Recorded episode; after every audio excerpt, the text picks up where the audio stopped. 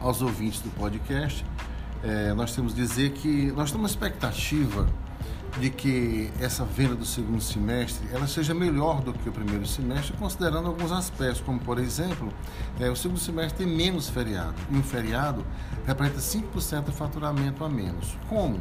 Nós tivemos aí o 7 de setembro e o 12 de outubro, que cairão num sábado, e nós vamos funcionar agora no 12 de outubro, porque o 7 de setembro tivemos um resultado bacana, um resultado que realmente compensou abrir as lojas nos feriados, nesse feriado, nós estamos com a expectativa de um crescimento melhor, porque nós vamos abrir tanto no feriado do dia 12 de outubro como no dia 2 de novembro. Então isso nós vamos deixar de perder esse faturamento.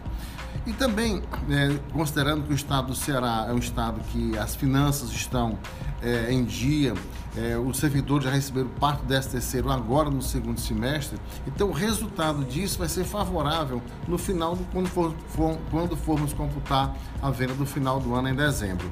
E também é interessante ressaltar que é Fortaleza digamos, é, um, tem, é um município que tem recebido muitos turistas. Né? Ele está em primeiro lugar no Nordeste em recebimento de turistas e o quarto no Brasil. Então tudo isso colabora para que nós tenhamos realmente, agora no final do semestre, onde o sol está mais presente, o turismo está mais, é, mais aquecido, então nós esperamos aí que devemos ter um crescimento na venda no comércio varejista em torno de uns 3, ou 4, 5% com relação ao ano passado. E agora para o Dia da Criança como o shopping center vai abrir no feriado do sábado, como também as lojas de rua, nós estamos esperando também um crescimento aí nesse, nesse dia em torno dos 4 a 5%.